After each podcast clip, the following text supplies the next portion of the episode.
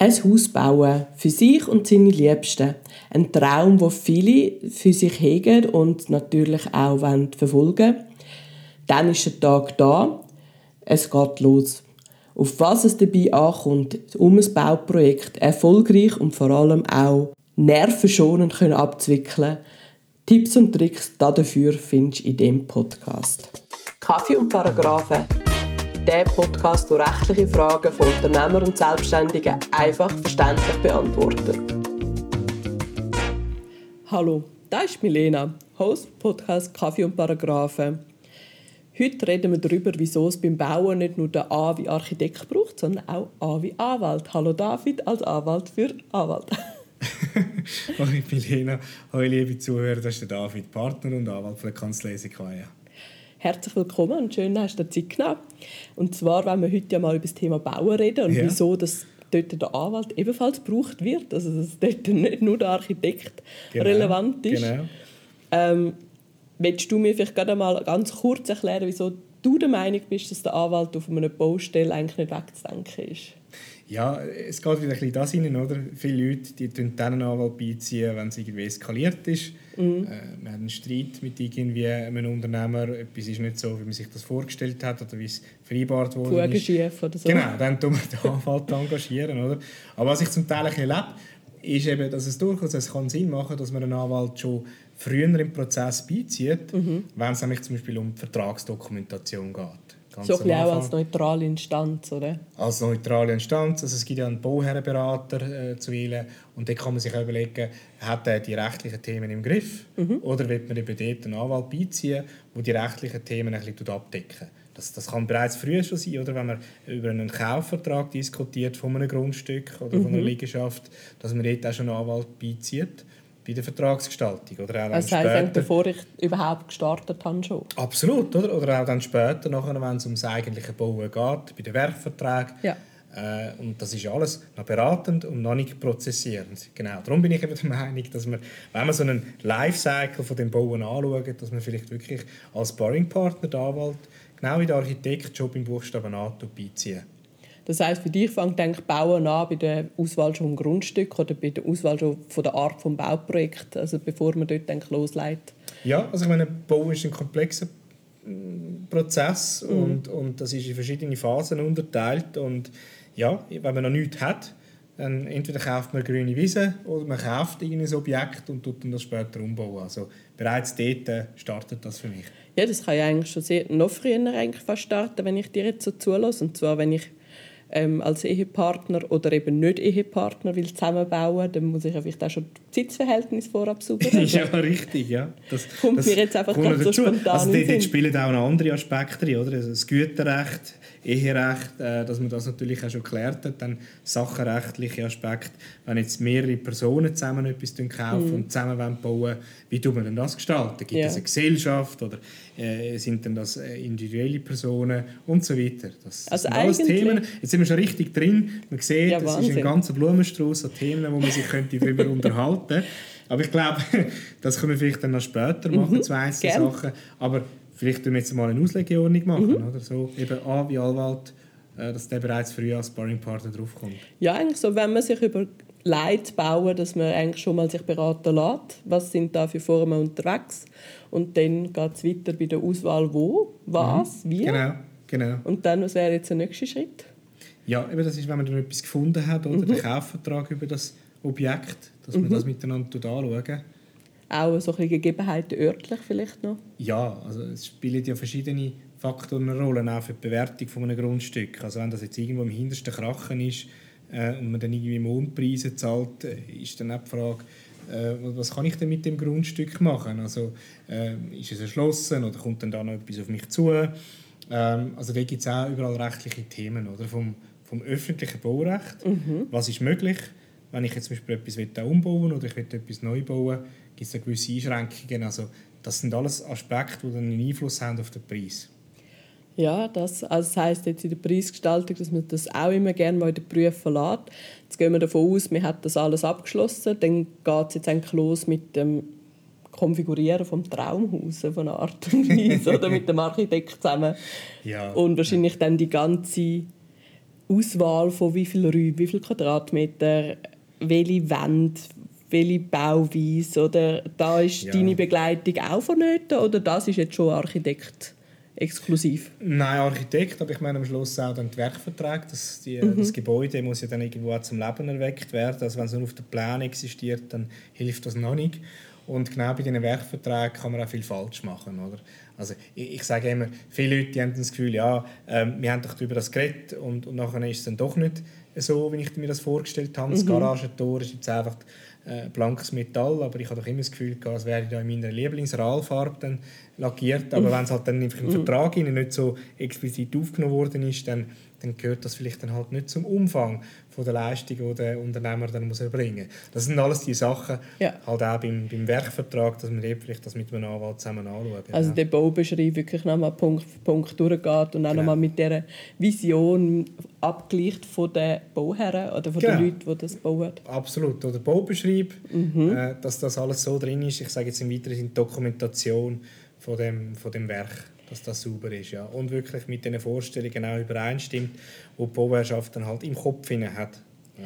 Das heißt, du hast eigentlich wirklich pro Phase unterschiedliche ähm, Aufgaben sage jetzt in deiner Position. Das heißt, ja. am Anfang ist man zuerst die Gegebenheiten prüfen, eine Beratung, welches Setup ist geeignet, dann eigentlich das Prüfen von dem Werkvertrag, Dokumentation genau. prüfen und dort unterstützen ist etwas, wo du wirklich ja. kannst konkret genau eigentlich genau. so präventiv äh, und helfen, ja, dass es nicht zu Streit kommt. Richtig, oder? da haben wir auch schon verschiedene Erfahrungen gemacht, man halt gesehen hat, äh, die Bauherrschaft hat zwar einen Architekt beizogen, aber irgendwo die, die, die verstehen sich einfach nicht. Oder die Vision von der, mhm. von der, in den Köpfen der Bauherrschaft matcht nicht mit, dem, mit der Philosophie des Architekten. Also es bringt dir nichts, wenn die Bauherrschaft irgendetwas ganz Exquisites erstellen will. Mhm. der Architekt ist zwar ein Top-Architekt, aber er hat sich spezialisiert auf, auf grosse Bebauungen. Ja. Und wenn wir jetzt aber ein individuelles Objekt haben, ähm, dann passt das vielleicht einfach nicht und dann ist er nicht der Richtige. Und das und, siehst du eigentlich schon anhand von der Verträge, ob er das Bedürfnis vom Klienten verstanden ja, hat? ich glaube, dann ist vielleicht auch wichtig,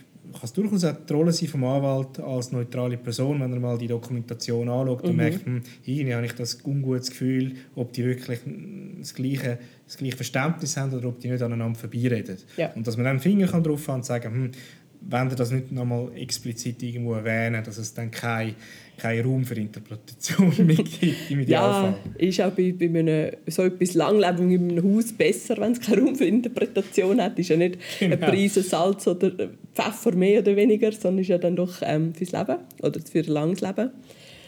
Ähm, dann Dokumentation haben wir jetzt angesprochen. Das mhm. ist aber auch etwas, was ja dann eigentlich während dem ganzen Bau durch ein Thema ist, wenn man dann nicht zufrieden ist mit dem Architekten und sagt, wir starten das.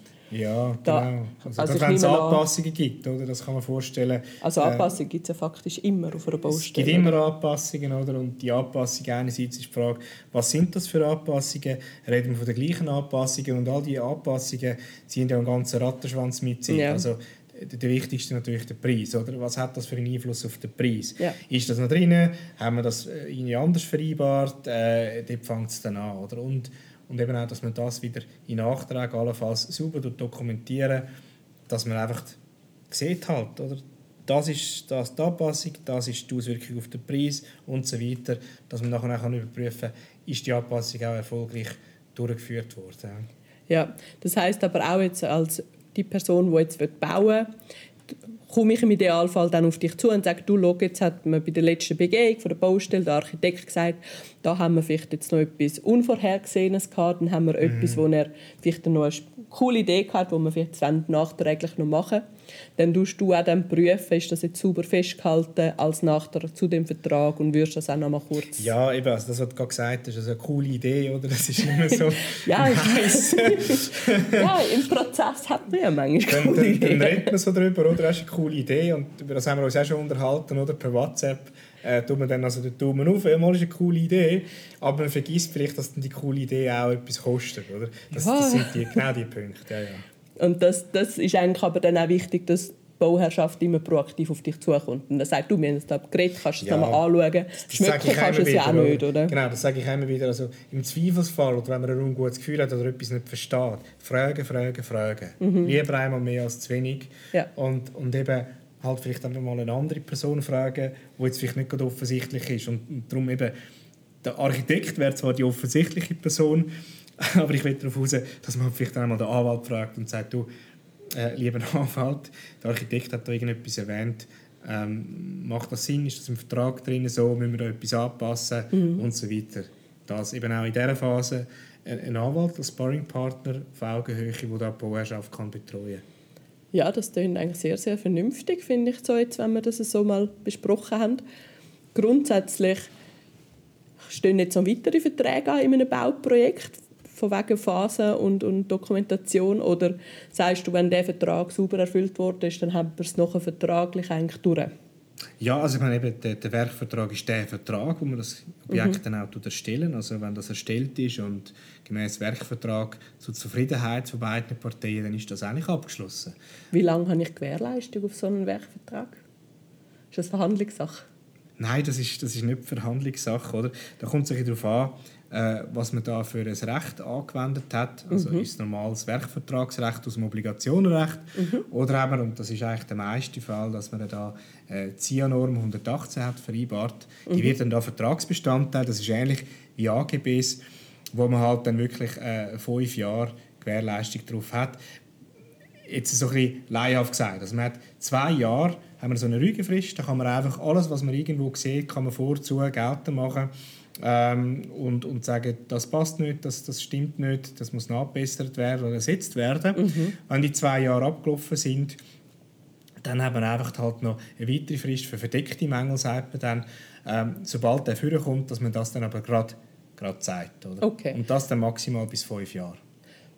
Ja, fair. Also das heisst, es ist eigentlich während dem Bauen gut dokumentieren, nach dem Bauen gut dokumentieren ja. und im Speziellen nach Ablauf dieser zwei Jahre dann wirklich auch sofort dokumentieren, wenn irgendetwas auftauchen ja, sollte. also das ist auch wieder etwas, genau, du hast gesagt, eben, ist dann die Rolle vom Anwalt schon abgeschlossen. Äh, da gibt es auch noch wieder einen, einen Punkt, oder, wo vielleicht der Anwalt kann unterstützen kann.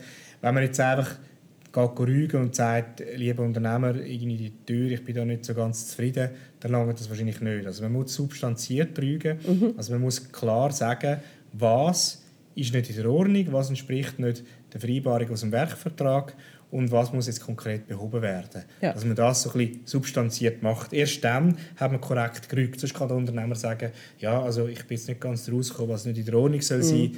Ähm, dass dann, also es müsste irgendwie ein Mangel sein, wenn es jetzt, entweder ist es nicht so wie vereinbart oder die Türe geht zum Beispiel immer zu, weil sie schräg eingebaut worden ist. Ja, also wenn man gerügt hat, oder ist nachher die Frage, ist das jetzt wirklich ein Mangel im Rechtssinn? Mhm. Ist es einfach ein optischer Mangel oder tatsächlich ist das jetzt da äh, eine Verletzung von der vertraglichen Verpflichtung, was man da gesagt hat, wie das am Schluss aussehen oder ist die Gebrauchstauglichkeit auch eingeschränkt? Das ist dann nachher, wenn wirklich zum Schluss kommt, mal, das ist ein Mangel im Rechtssinn, dann ist der Unternehmer da in der Pflicht, das zu beheben. Ja, sehr gut. Vielleicht noch zu guter Letzt, David, wenn du würdest bauen, was wären so die paar Sachen, die du sagst, die will ich immer im Hinterkopf haben, wenn ich selber mal ein Bauprojekt angehe? Ja, also eben als Anwalt jetzt von der Dokumentationsseite her, dass man da sicher einen guten Vertrag hat, dass man mhm. äh, lieber den ein bisschen ausführlicher formuliert. Ich weiß, die Leute haben lieber kurze, knackige Verträge, aber ich glaube, gerade da beim Bauen, weil sehr viel kann schief gehen und, und, und das Bauen vielleicht auch es darum geht, dass man etwas auf einem nackten Plan, auf einem toten Plan dann in die Realität tut, äh, überbringen. Ja. Äh, dass man da vielleicht auch noch vorbeiredet, dass man da das alles aufschreibt. Oder? Ja, man macht es ja auch für etwas Langes. Also man das wird ja dazu, es ist nicht Jahrzehnte dort drin wohnen. Es ist einfach nicht nur gerade im Migro etwas kaufen, sondern es geht wirklich etwas um längerfristiges. Und da lohnt es sich auch, dass man das vielleicht ein bisschen ausführlicher formuliert, wie mm. man das gerne hätte. Also ja. Dokumentation, das mhm. ist etwas, wo ich würde Zeit darauf verwenden und dann halt eben, äh, das ist jetzt das andere, das Bauen kostet auch. Äh, und was wir immer wieder sehen, ist halt, das Budget, das ist sehr knapp kalkuliert, dass ja. man vielleicht da dann auch mit einer gewissen Reserve arbeiten tut, ähm, wenn man noch etwas zusätzlich machen will. Es wäre dann schade, wenn es dann da nicht mehr drin liegt. Und ja, in der Regel äh, wird es immer ein bisschen teuer, also dass man da genügend äh, Budget dann hat. Ja, man hat ja dort eben auch noch das Unvorhersehbare. Richtig. Und genau. was wären noch weitere Punkte oder ist das wirklich die zwei Sachen, die du sagst, auf die Acht ist? Nein, das ist ein das. Ähm, dann auch die initiale Dokumentation, haben wir jetzt gerade gesagt, aber auch später, wenn wir Anpassungen machen, da kann mich auch noch wiederholen, auch die Anpassungen nicht leichtfertig so ein bisschen, äh, ja, ja, tönt gut, machen wir, sondern auch das äh, zum Vertragsbestandteil zu erheben, einem Nachtrag sauber dokumentieren. Mhm. Das, ist, das ist auch noch etwas Wichtiges, ja. Und sonst noch irgendeinen Tipp, den du mit auf den Weg gehen wo du jetzt aus diesen vielen Projekten, die du jetzt als ähm, Anwalt begleitet hast, könntest geben? Oder ist das jetzt eigentlich wirklich so eine Dokumentation, bevor man ins Bauen hineingeht, während dem Bauen und natürlich das Budget? Gibt es da sonst noch etwas oder ist das wirklich so das, was du sagst, dann bist du auf der sicheren Seite? Ich denke, das ist etwa das Wichtigste. Oder? Also was halt immer ist, aber das gilt universell, sich nie ähm, auf den Standpunkt stellen, ja, es wird dann schon so sein, wie ich mir das jetzt vorstelle. Also was nicht irgendwo gesagt worden ist, irgendwo festgehalten worden ist schriftlich, da kann man nicht davon ausgehen, dass das die andere Partei dann auch verstanden hat und bei ihr nachgekommen ist. Das ist, das ist auch noch ein wichtiger Punkt. Ja, ja. gut, es geht auch in Dokumentation rein, oder? genau, ja, ja. ja. Okay, nein, aber das klingt sehr spannend, David. Vielen Dank für die Ausführungen. Und ich würde sagen, wer auch immer das Bauen demnächst in Betracht zieht, soll sich doch einfach mal auf einen Kaffee mit dir treffen, oder? Sehr gerne, Milena, liebe Zuhörerinnen, liebe Zuhörer. Bis zum nächsten Mal. Tschüss miteinander. Kaffee und Paragraphen ist ein Podcast von der Kanzlei Sequoia Legal und Advisory. Mehr Infos auf sq-legal.ch. Übrigens, die erste Beratung ist bei uns immer kostenlos.